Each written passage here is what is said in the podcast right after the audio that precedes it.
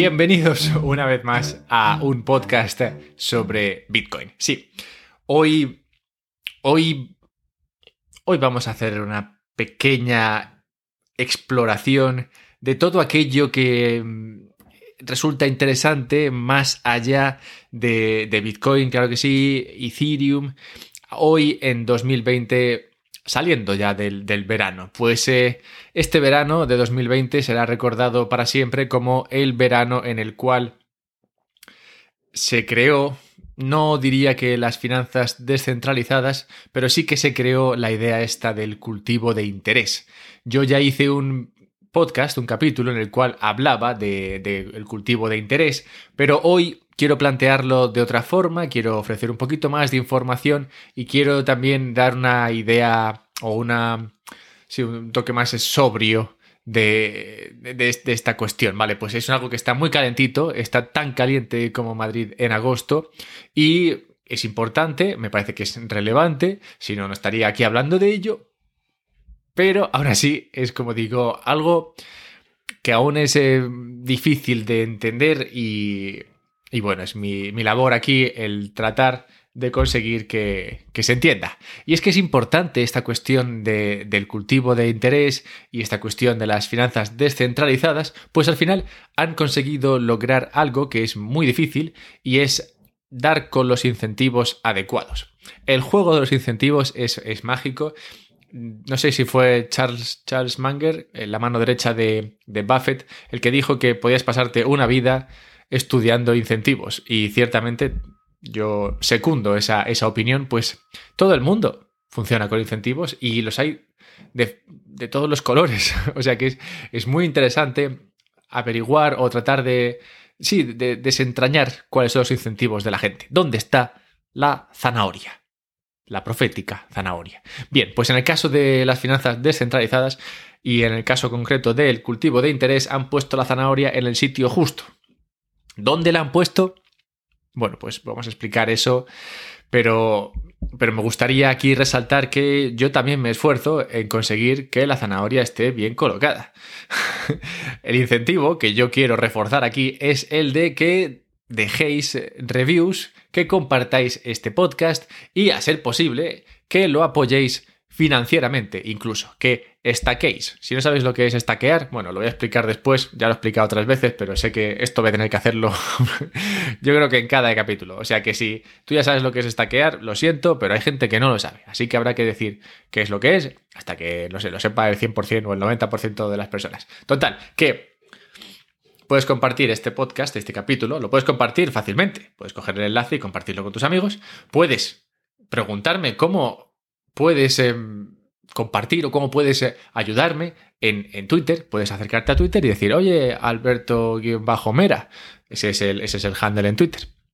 ¿Qué, ¿Qué, tal? ¿Cómo estás? Y hablar conmigo. No sé, yo soy, soy, muy, soy muy de responder a la gente y, y, me gustan todos esos intercambios en las redes sociales. Así que puedes encontrarme ahí y como digo, puedes ayudar financieramente al podcast. Pues este es un podcast elaborado, guionizado, producido, realizado por mí y, por mí nadie más. Así que toda la ayuda que puedas eh, ofrecerme es bienvenida y por toda ayuda me refiero a donar dinero ahí en, el Patreon patreon.com eh, barra un podcast sobre Bitcoin puedes eh, donar dinero, 5 euros al mes y yo, bueno, aparte de que estoy feliz con esa donación, puedo dedicar más tiempo a esto, puedo dedicar más tiempo a investigar y concretamente puedo dedicar más tiempo a enseñar. Pues eh, hay cosas dentro de este mundillo que voy a explicar hoy que, no, se, no se entienden bien si no se ven. Así que voy a tener que hacer bueno, voy a tener que hacer, no es que tenga que hacerlo, pero quiero hacerlo, unos vídeos explicando algunas cosillas. Así que bueno, eso en el futuro inmediato. Pero centrémonos en lo que es más inmediato aún, que es explicar qué es esto del, cultivo de interés, cómo se puede jugar, en definitiva, a crear dinero dentro de Ethereum. No con Ethereum, pero sí dentro de, de Ethereum. Bien. Incentivos. Empecemos por lo básico. Incentivos en Bitcoin sabemos que los incentivos están muy bien puestos. De hecho, eso es lo que más me apasiona de, Bitcoin, que lleva 10 años funcionando y no funciona porque haya un jefe que diga lo que tiene que hacer la gente. Funciona simplemente porque la gente hace lo que le conviene hacer. Y crear un sistema en el cual la gente actuando por conveniencia consigue que el sistema funcione, eso es, es magia, es pura magia. O sea, es, es, es, como observar a la naturaleza misma. Todo lo que ocurre naturalmente ocurre así porque los actores, ya sean ardillas o árboles, actúan en base a sus eh, conveniencias.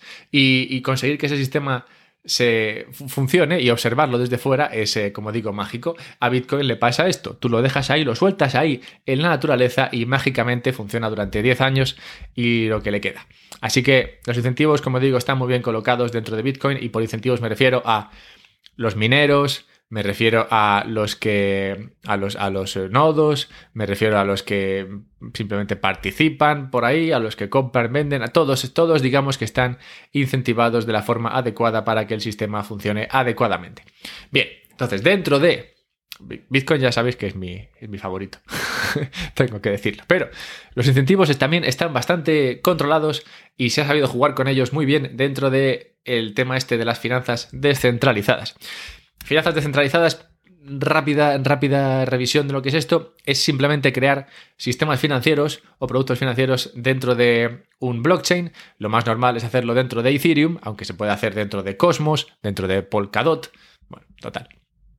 Crear sistemas financieros, productos financieros dentro de Ethereum y que funcionen de forma descentralizada, en el sentido de que, bueno, cada uno en su casa se conecta, se pone su monedero y participa. Y no tiene, digamos que no tiene que pedir permiso a nadie, ni, ni, nadie tiene que darle permiso. Puede hacerlo si le viene en gana. Así que eso es más o menos las finanzas descentralizadas.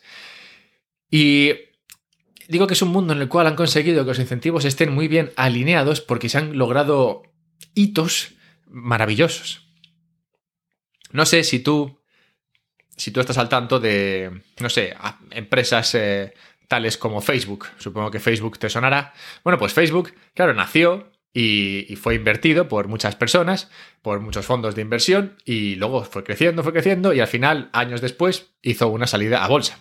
Vale, ¿qué, qué estamos viendo aquí? Vemos que hay una idea prometedora que levanta dinero gracias a inversores que estaban por ahí y que fueron invitados a meter dinero. Estos inversores metieron dinero luego siguió creciendo y luego finalmente, pasados unos años y habiendo crecido ya bastante, bueno, bastante, hablando de muchos, muchos, muchos, muchos porcentajes, o puntos porcentuales, mejor dicho, entonces es cuando la oportunidad llega al inversor de a pie, ¿vale? Eso es Facebook y eso es cualquier empresa normal, cualquier startup normal suele empezar o bien, bueno, me refiero a si, necesita inversión. Esta inversión le vendrá de inversores particulares o fondos de inversión y solamente después de un tiempo y no en todos los casos, claro, estas oportunidades de inversión llegarán al, eh, muchacho de, a pie. Bien, pues hay un proyecto en particular, hay, hay, otros que están haciendo algo parecido, pero hay uno en particular que se lleva la palma dentro de las finanzas descentralizadas, que es uno que se llama YFI o Jern Finance. Este le dio la vuelta a este, a este proceso. Este nació y al nacer sus acciones, entre comillas, hago comillas aunque no me veis, sus acciones, sus tokens, fueron minados por, los, por las personas que participaban en el, eh, en el proyecto. Y cualquiera, como digo, podía participar, pues es un proyecto descentralizado. Es como si Facebook lo hubiesen abierto y por tú haberte creado, bueno, y tú por crearte cuenta hay un perfil y poner un par de fotos y todas esas cosas, por todo eso entonces tú recibieras acciones de Facebook y no hubiese otra forma de conseguirlas. O sea, la única forma de conseguir acciones de Facebook hubiese sido a base de usar Facebook. Vale, eso es lo que pasó con YFI, esto con, Jern, y entonces se crearon 30.000, creo que fueron, 30.000 acciones y se repartieron entre los que estaban ahí jugando al protocolo este, que ya explicaré todo el tema este de los juegos y demás, que de eso es de lo que va este, este, este capítulo. Y bueno, pues jugando a esto consiguieron los tokens y luego se los vendieron a los fondos de inversión. Porque los fondos de inversión vieron en esto un gran negocio en el, en el juguete este de Jern Finance o YFI y claro, que querían participar, pero no podían hacerlo. Porque no había forma de invertir, salvo comprándole los tokens a aquellos participantes iniciales. Claro que sí, este sistema también tiene sus pegas, pues eh, los que consiguieron esos, esos tokens eran gente que estaba al tanto de lo que era Gen Finance y que pasaban por ahí o eran amigos de. No es claro, no es imposible que algo de la nada sea conocido por todo el mundo y todo el mundo tenga igual, igual capacidad de participar. Participaron aquellos que sabían un poco que esto existía. Y claro, eso no, es todo el mundo. Te excluye a ti, me excluye a mí.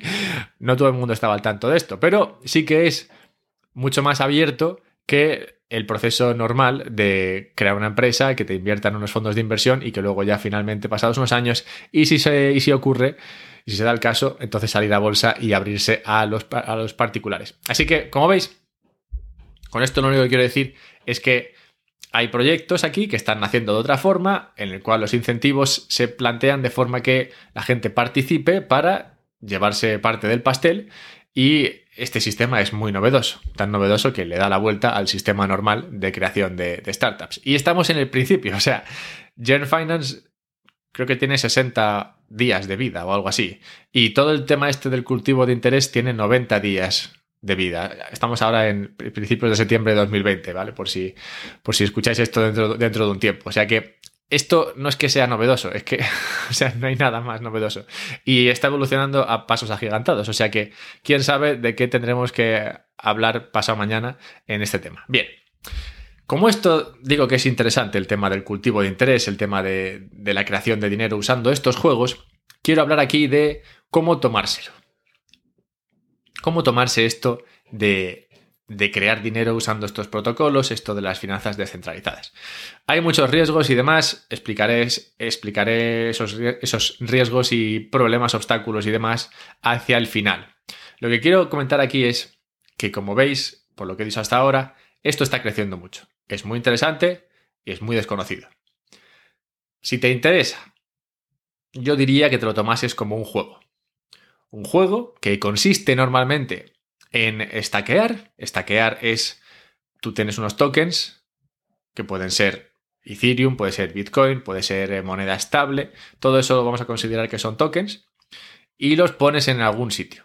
Digamos que es como si fueses a no sé, es que no lo quiero comparar con el casino, aunque francamente no, en algunas cosas no es tan diferente, pero tú tienes unas fichas, esos tokens, y juegas a una maquinita o juegas a otra. El juego consiste en eso, pero en realidad no me parece que, el ejemplo del casino funcione, pues no es una cuestión de azar, ya que estos, juegos, estos protocolos, estos eh, sistemas, son todos diferentes y hay formas de hacerlo mejor basándote en tu, en tu capacidad de en tu conocimiento y en, tu, en tus habilidades. O sea que no es, no es simplemente suerte, ¿vale? Cuando digo que te lo tomes como un juego, no quiero que pienses que es un juego de azar. Claro que sí tiene parte de azar, pero bueno, es como igual que un poco como el póker, que también tiene una cuestión, tiene un tema de habilidad, pero también un tema de, un, importante factor de, de, azar. Así que si te interesa este tema, yo te diría que te lo tomases como un juego en el que vas a entrar vas a, y vas a aprender. Y el juego, como digo, consiste en stackear, que es tener tokens y ponerlos en sitios, básicamente. Luego sí se pueden mover esos tokens y demás, pero bueno, en, en básico sí, es como eso. Es algo así. Es como si te digo que el tenis va de pasar la pelota de un lado a otro. Pues sí, eso es, eso es un poco de lo que va, de golpear una pelota y que pasa al campo contrario. Eso es lo básico. Luego, claro, se pueden hacer muchas cosas. Bien. El objetivo del juego es crear dinero. Lo cual es un objetivo que a todo el mundo le parece interesante y por eso digo, y por eso digo que los incentivos están muy bien colocados en este, en este mundillo. Bien, entonces con ese objetivo y con esa primera, eh, digamos, definición de cómo es el juego, empezaríamos en un nivel 1, ¿vale? Empezaríamos en lo básico. Imagínate que es un juego que tú no conoces, como es el caso, muy probablemente. Entonces tú llegas ahí y dices, oye, quiero aprender a jugar a esto. ¿Qué eres en ese momento? En ese momento, tú eres lo que se denomina, así eh, sin, sin acritud, un pardillo. Un pardillo es una persona que no tiene ni idea de lo que está haciendo, pero bueno, digamos que le pone ganas. al, menos, al menos las ganas tiene que tenerlas porque si no, no sé ni qué, ni qué hace ahí. Entonces, cuando empiezas en este mundo a jugar a este juego, al juego del cultivo de interés o a la creación de dinero dentro de Ethereum, eres un pardillo, en el sentido de que no sabes a qué jugar, es decir, no sabes dónde poner tus fichas, ni tampoco sabes cómo poner tus fichas. Y bueno, tampoco sabes qué hacer una vez que ya has puesto tus fichas y tus fichas han empezado, bueno, y el juego ha empezado a funcionar. O sea que básicamente no tienes ni idea de nada. Y la decisión de dónde poner tus fichas y la de qué hacer con ellas después de ponerlas Son, básicas. Claro, la más básica de todas es dónde ponerlas, porque si no las pones en ningún sitio no estás jugando nada. Para eso te hace falta saber el cómo. El cómo no me puedo meter aquí porque, como digo, es una cosa que, hay que ver. Entonces, crearé.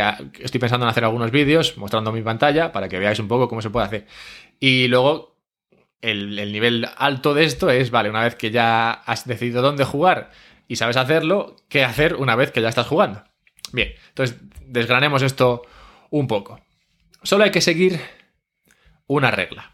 En este juego que, como digo, consiste en estaquear, poner, poner tokens en sitios y que, cuyo objetivo es crear dinero, la única regla que deberías seguir en este nivel pardillo es poder seguir jugando.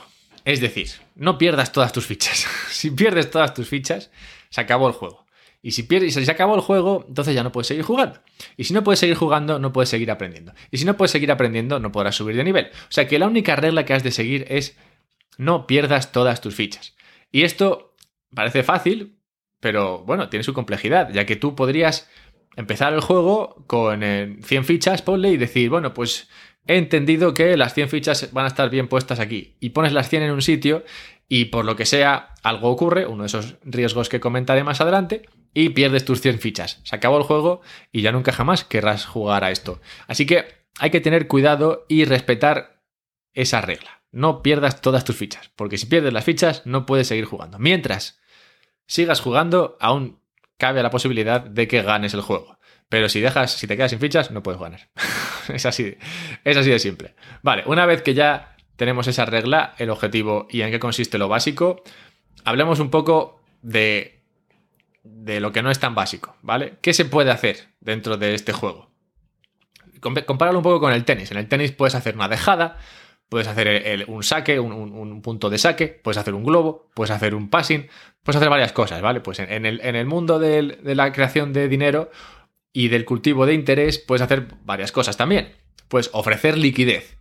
¿A qué me refiero con ofrecer liquidez? Pues puedes ir a un protocolo, uno de estas máquinas, donde tú puedes estaquear, puedes depositar algún, algún token, puede ser, eh, puede ser eh, un dólar, pero en token, puede ser Bitcoin, pero en token, puede ser Ethereum, puede ser DAI, que es como dólar, pero en token también.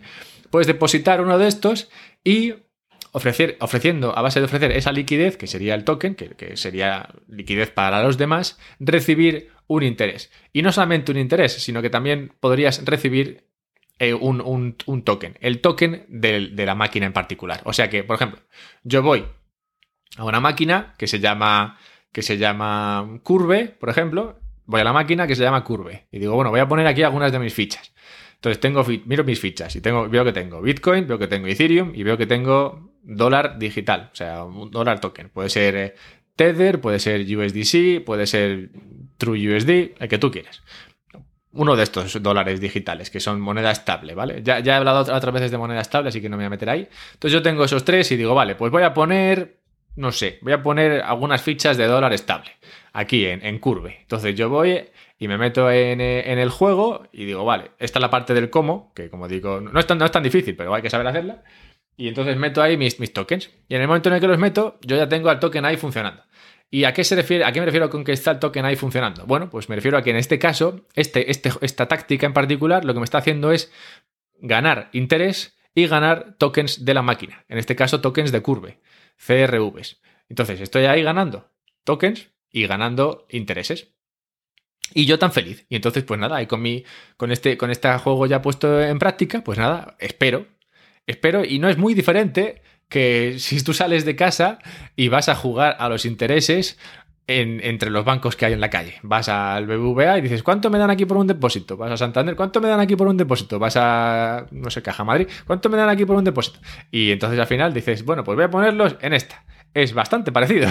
De hecho, va un poco por ahí. Cuando se habla de finanzas descentralizadas, justo quieren decir esto, que son como las finanzas normales, pero solo que descentralizadas, ¿vale? Y el incentivo para que la persona lo use está en que se lleva acciones o tokens de la máquina en particular. Es como si tú vas y depositas dinero en el Santander y te debas un interés y aparte acciones del Santander. ¿Vale? Bien, entonces esto es a lo que me refiero con tácticas. Y se pueden hacer muchas más. Se puede hacer, puede ser que crees moneda estable. He dicho que, que hay monedas estables, puede ser el dólar nuevamente, pero puedes tú crear tu propia moneda estable, que, que sería, pues por ejemplo, en, en Ampleford, otro de estos, puedes ahí crear, crear moneda estable. Entonces, una vez que has creado moneda estable, tienes bueno, has cambiado una moneda, que puede ser, bueno, lo que sea, lo has cambiado por moneda estable de la maquinita esa, y tú lo guardas ahí. Y no te da intereses, pero sí crece el eh, valor del, o la capitalización del, token, entonces a ti te dan más tokens. O sea que en este caso no estarías recibiendo intereses, sino que estarías recibiendo más, eh, más tokens, así, tranquilamente, por estar ahí. Hay, hay, varias cosas que se pueden hacer. Puedes depositar, pedir prestado y usar ese eso que has pedido prestado para comprar más. Puedes hacer muchas cosas. Como digo, puedes hacer eso, la dejada, el globo, el saque, puedes hacer varias cosas, ¿vale? Y en función de cuántas cosas sepas hacer, más eh, alto será tu nivel en el juego. Como he dicho esto, lo mejor es tomárselo como un juego. Y, y hay muchas cosas que se pueden hacer. Lo básico es, pues pasar la pelota es básicamente coger eh, uno de esos tokens y depositarlos y recibir intereses y con suerte pues también, eh, también el token del juego, de la maquinita. Pero bueno, eso, eso es muy básico. Eh, parece básico, al menos. Luego se puede complicar mucho. Pero, como digo, eso sería lo más, lo más básico y te puede servir para empezar a jugar aquí con un riesgo, digamos, moderado. Hombre, hay muchos riesgos, pero, pero moderado dentro de, dentro de que esto es un poco locura, ¿vale? Bien, ¿qué hay que tener en cuenta? bueno, muchas cosas, pero para empezar hay que tener en cuenta que tú para jugar aquí, en, muchas, muchos casos, estás cambiando Ethereum o Bitcoin por moneda estable o depositando Bitcoin en una entidad que te va a permitir crear el token de Bitcoin. ¿A qué quiero decir con esto? Que tú, vale, estás decidiendo jugar a este juego porque te parece interesante, porque se puede ganar, porque se puede crear mucho dinero, porque se puede generar mucho interés, vale.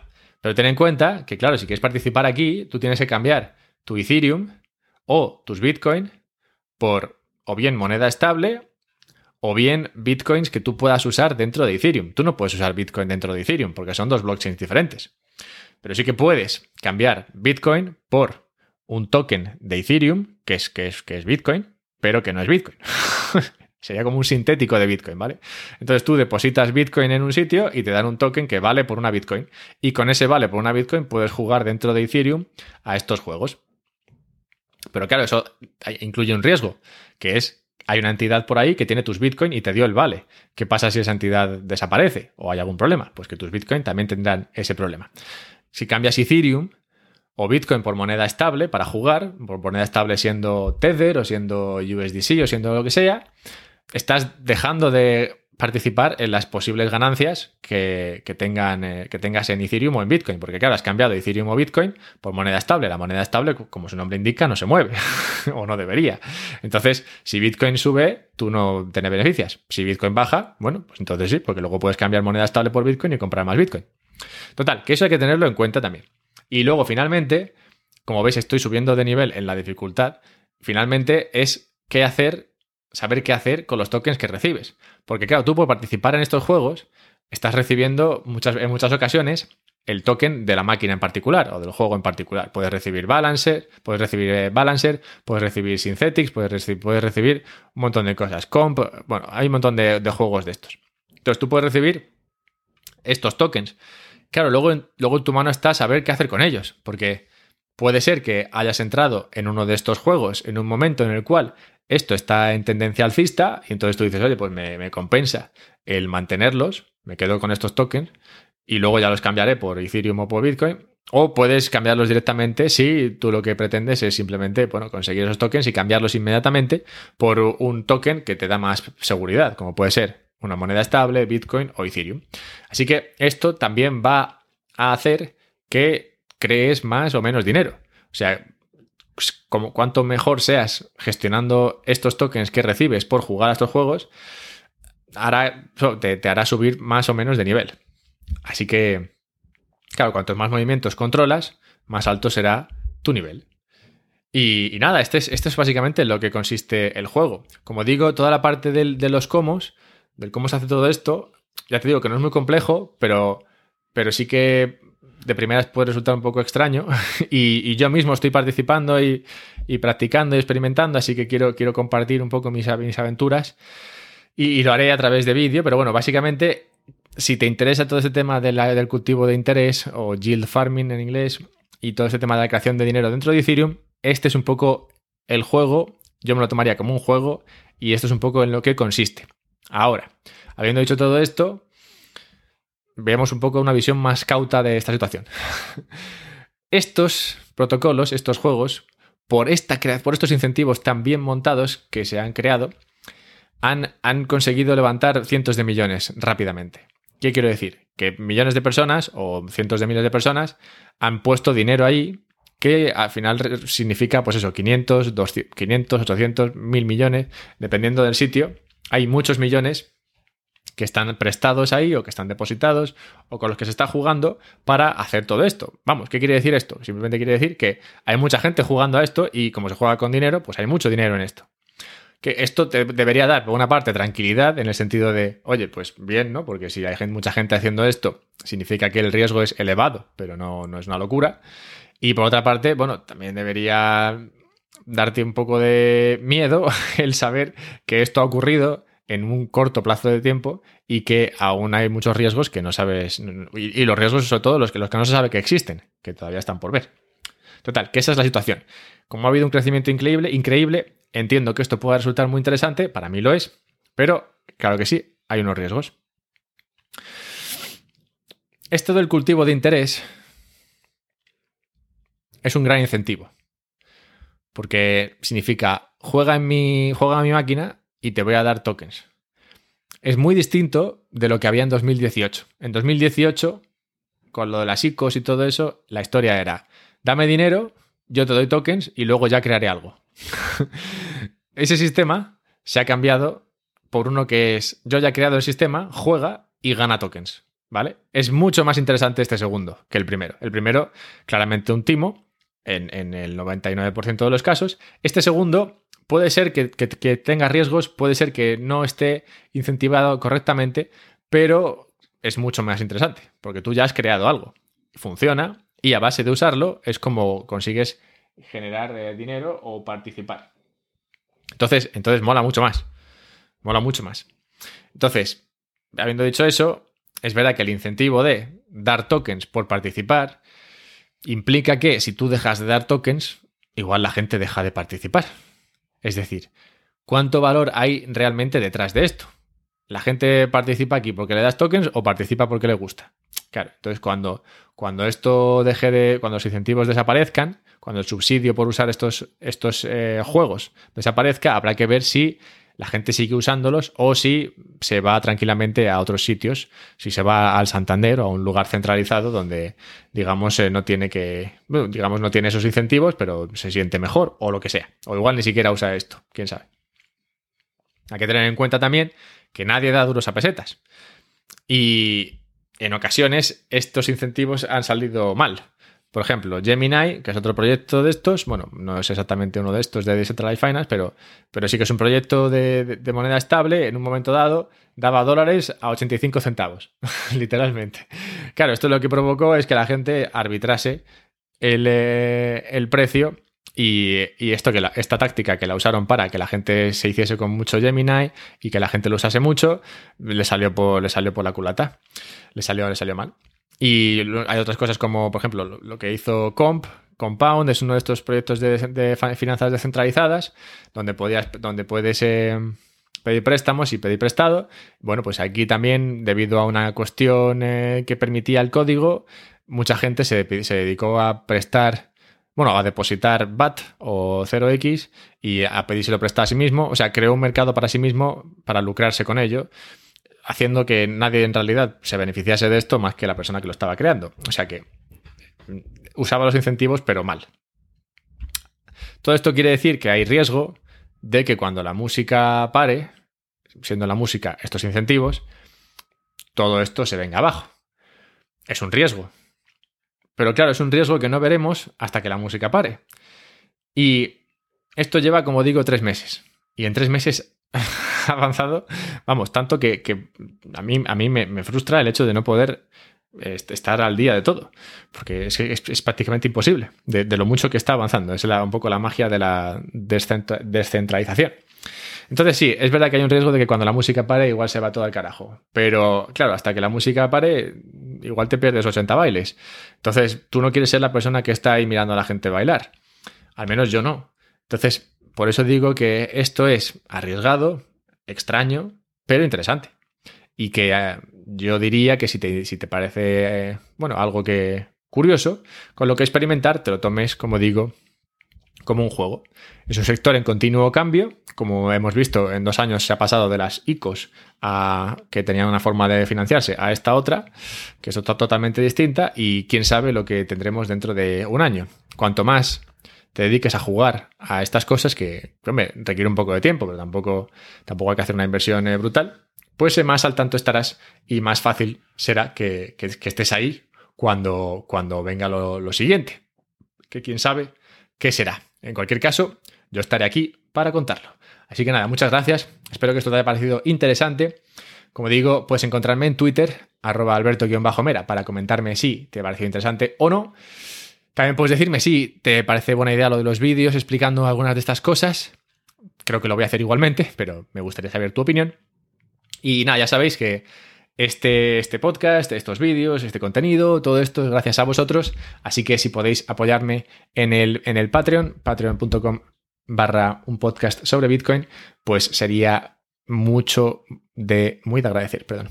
Así que nada, como digo, muchas gracias, seguid ahí apoyando y hablamos pronto. La semana que viene espero traer a una persona, no sé si incluso Incluso será el fundador de Balance, Balancer, que es uno de estos proyectos de los que he estado hablando.